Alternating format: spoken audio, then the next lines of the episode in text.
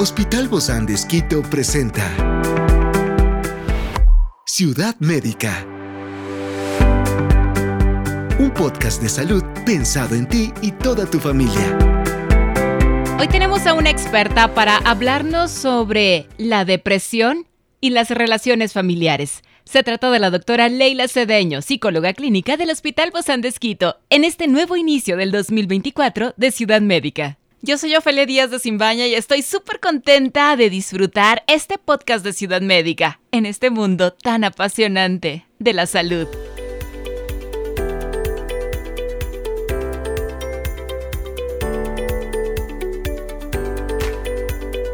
Es importante explorar la depresión y la familia como parte de la empatía este entendimiento y apoyo que pueden ser luz que disipa la oscuridad en este desafío emocional. Bueno, iniciamos este 2024 y la depresión y los desafíos en las relaciones familiares pueden ser muy difíciles. Y primero que todo, si estás lidiando con depresión, es fundamental buscar ese apoyo profesional. Por eso, el día de hoy contamos con la grata presencia de la doctora Leila Cedeño. Ella es psicóloga clínica del Hospital Bozán de Esquito. Gracias, doc, por acompañarnos y bienvenida a este nuevo 2024. Gracias por invitarme. Bueno, Doc, mis mejores deseos para usted, también para toda su familia, que siempre puedan estar renovados en este nuevo 2024. Muchas gracias. Doc, y bueno, en realidad yo creo que esto de la depresión y la familia es algo que a veces quizá tenemos y no sabemos cómo manejarlo o no nos damos cuenta cómo ha influido la familia en mi forma de lidiar también con la depresión es muy importante tomar en cuenta una diferencia entre lo que es la tristeza y la depresión. Una tristeza todos podemos tener por cambios, por pérdidas, por duelos que se puedan generar, pero la depresión ya es un síntoma más grande que la tristeza.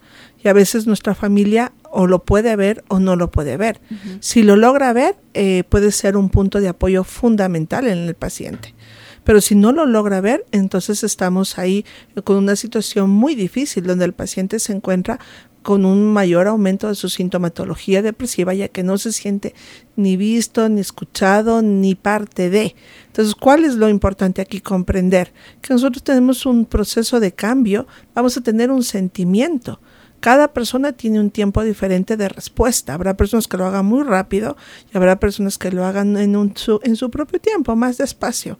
Pero la familia tiene que entender que cuando sea que estemos tristes, o sea que nosotros estemos ya en un proceso depresivo que es mucho más complejo, no es solamente levántate, sacúdete y muévete. Ese es un proceso que es como muy individual. Hay personas que sí le dicen ya basta, no más, me levanto, me baño, me voy a arreglar yo y sigo adelante. Y más en este tiempo donde iniciamos un nuevo año y la gente dice, bueno, ya, cambia de pensamiento, muévete, haz esto, anota, pon tus metas, tus sueños, tus propósitos y ves a tanta gente movilizándose en ese sentido que, que esa persona se queda ahí. Sí, porque no podemos nosotros pedir cambios tan macros. Incluso si usted va a hacer un propósito nuevo para este nuevo año, no lo haga como voy a bajar de peso, sino haga ver qué voy a hacer. Voy a, no voy a dejar, voy a dejar de comer, no. O sea, voy a comer, pero a lo mejor voy a aumentar más ensaladas. Entonces hágase un propósito más tangible, más, más viable, que usted sí lo pueda cumplir, que sí lo pueda realizar. Cuando me hago propósitos tan macro y después no los puedo cumplir, me siento yo mal conmigo mismo. Escuchaba ayer a alguien decir un propósito con cariño, con cariño para nosotros mismos, ¿no? Porque a veces somos demasiado drásticos y muy duros, muy severos. Sí, a veces nosotros somos los principales en juzgarnos a nosotros, ya que a veces podemos comprendernos a nosotros de una mejor manera, pero también sabemos los límites que tenemos. Pero no se estrese, cada cosa va en su tiempo y en su momento. Experiencias excepcionales son el motor que nos anima a trabajar por la salud integral de nuestros pacientes. Expresamos el amor de Dios para dar prioridad a la vida por sobre todas las cosas. Seguimos con nuestro compromiso la seguridad del paciente. Hospital Bozán de Esquito, a la gloria de Dios y al servicio del Ecuador. Ahora, Doc, ¿qué hacemos cuando alguien sí se da cuenta de esta depresión de un familiar y queremos apoyar a un miembro de la familia que está lidiando justamente con esto? Es escucharle, es estar ahí, ¿qué necesitas? Pero no es morirnos de las iras porque está triste, porque está llorando, porque prefiere estar un tiempo solo. démosle el espacio, démosle el tiempo de que pueda vivirlo, que llore lo que tenga que llorar, que supere lo que tenga que superar y decirle, estamos aquí, si necesitas, yo estoy pendiente de ti. ¿Cuándo se me prenden las luces rojas? Cuando yo comienzo a ver que ya la persona ya no solamente llora un rato y se queda un rato solo, sino que ya, ya llora constantemente todo el tiempo. Mm. Ya realmente comienza un proceso de aislamiento. Entonces ahí ya es un semáforo rojo donde ya estamos pasando de un proceso a lo mejor depresivo leve a un proceso moderado. Y cuando ya la persona comienza con procesos de despedida, de yo para qué voy a estar en este mundo, ustedes serían más felices sin mi persona, yo te, yo si yo me muero, yo te dejo esto, comienzo como, como a repartirme, a generar mm. herencias. Entonces ahí ya, ya estamos a lo mejor entrando en un proceso depresivo grave. Entonces, tomar en cuenta que la depresión como tal, solamente la depresión leve y parte de la depresión moderada es psicología pura. Pero cuando ya pasamos que ya la persona no quiere trabajar, comienza a faltar, ya no está comiendo, ya no se está bañando, ya no se está arreglando, ya tiene pensamientos autolíticos, no como ya me voy a morir, ya me voy a matar, sino para qué estoy yo en este mundo. Ahí se hila el, pensamiento de muerte. Entonces ahí ya no es solamente psicología, ahí también ya interviene un proceso psicofarmacológico con los psiquiatras, porque ahí ya implica que los neurotransmisores del paciente están totalmente alterados. Y eso, Doc, no da para que muchas veces el paciente pueda acercarse a la familia, ¿no? O hablar de este proceso de depresión porque no se siente justamente comprendido. Y además que pues los miembros de la familia no todos estamos rodeados de psicólogos. Queremos ser psicólogos, queremos ser consejeros, pero quizá no tenemos las herramientas. Ahora, es que es que en este momento no es de solución, es de acogimiento. Te voy a acoger, te voy a sostener porque tus capacidades no te están sosteniendo a ti. Entonces yo te voy a sostener y en la medida en la cual tú no te puedas sostener, yo tendré que fungir como esposo, como esposa, como madre, como hermano o hermana, como padre, él te voy a sostener yo. Entonces ahí muchas veces uno tiene que empezar, no, vamos a hacer esto, tranquilo, vamos a bañarte, te vas a cambiar, vamos a buscar ayuda.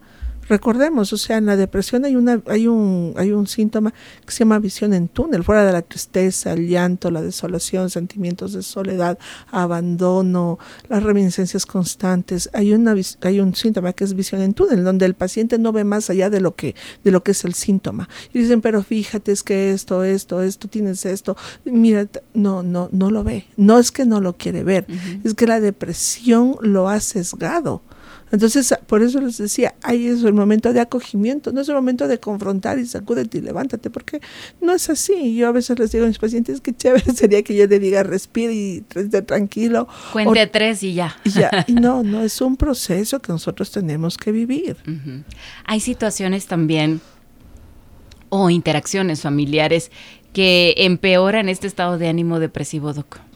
Muchas veces cuando la persona dice que ya estoy cansado de verte así, el familiar, ya no sé qué hacer contigo. Entonces ese es el momento que usted mismo se está diciendo como familiar, no puedo yo y me desbordó vamos a buscar ayuda. Pero a veces estamos luchando con el concepto del psicólogo y del psiquiatra. ¿Para qué le voy a contar a otra persona mis problemas? Ciudad médica. Sí, yo ya sé, yo ya sé la solución. Sí, pero es que algo le está a usted trabando que no le permite ejecutar lo que usted piensa que es lo correcto. Y entonces ahí ya hay dos personas, ¿no? Involucradas en esto, el familiar o los familiares, o quizá más, y también la, la persona afectada. Exactamente. Recuerde que el psicólogo y el médico psiquiatra lo que hacemos es una visión mucho más objetiva. No le vamos a dar decidiendo absolutamente nada.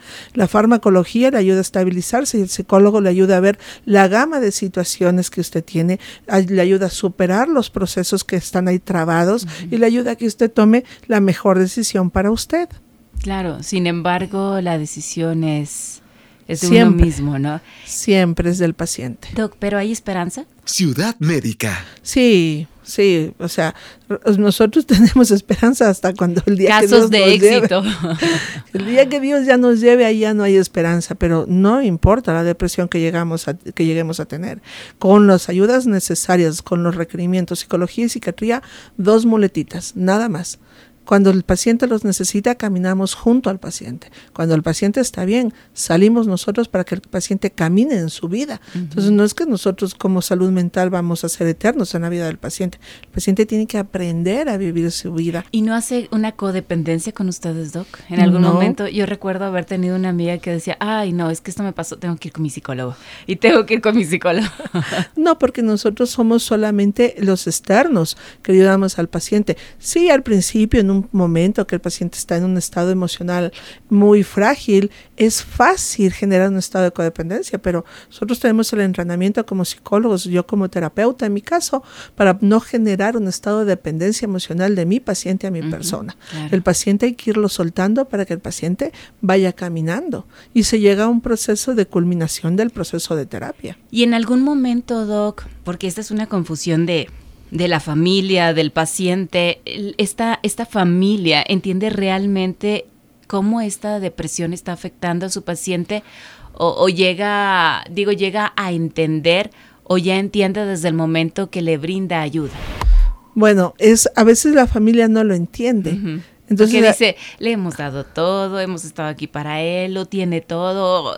Y dicen, ¿qué, qué pasó? Sí, pero es que a veces no es lo que él necesitaba o ella necesitaba. Claro, nosotros evaluamos desde lo tangible, pero a veces nosotros necesitamos otras cosas y el paciente no tiene la forma de, hacer llegar su mensaje. Entonces a veces también la familia entra en el proceso de terapia para poder canalizar, si es que es la familia, la persona que, las personas que tienen que ayudarnos a ubicar al paciente. Ahora, recordemos que en psicología el paciente eh, no es solo, es con la familia. Entonces el tratamiento es conjunto al paciente y a la familia.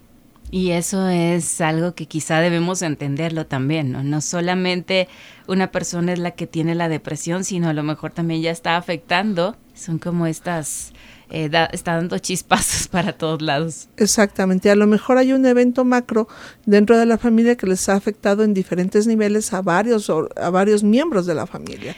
Si pudiéramos encontrar una clave, Doc, dentro de este nuevo comienzo en el 2024, para poder entender mejor la depresión y el impacto que produce en la familia, ¿qué podríamos decir para, como familiares de esta persona con depresión, tener eso en cuenta y ser el primer, la primer, el primer aviso que nos diga esto es una alerta. Ciudad médica. Lo primero que tenemos que tomar en cuenta es la no minimización de la emoción o el sentimiento de nuestro familiar. Segundo, comprender que nosotros no le vamos a solucionar, que la persona tiene que levantarse en su vida para tomar sus decisiones y afrontar sus eventos o sus circunstancias.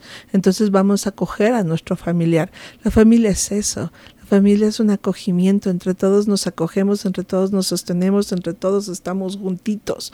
Entonces no perdamos esto con nuestro familiar, aunque lo veamos en estados depresivos como aislados, es donde más le vamos a dar una cobertura, no de sobreprotección, pero sí de sostenimiento y de cuidado. Y a veces eh, también llegamos a confundir, ¿no? Esto de la depresión solamente con estar quizá callado, retraído, pero puede manifestarse de muchas otras maneras. Con enojo, con, furia. con... Todas nuestras emociones y sentimientos son fundamentales, entonces cada una nos quiere decir algo. A veces nos cuesta también expresar nuestros sentimientos de tristeza. Entonces no minimicemos ninguna emoción y sentimiento de nuestros familiares. Preguntemos en qué pasa, en qué te puedo ayudar, qué necesitas. Entonces ahí estamos para la persona.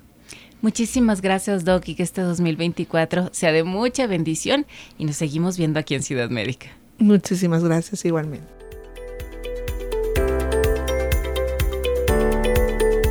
Esta es una producción del Hospital Bozán de con el apoyo de HCJB. Encuentra este podcast de salud en las redes sociales como Spotify, SoundCloud y todas las plataformas digitales.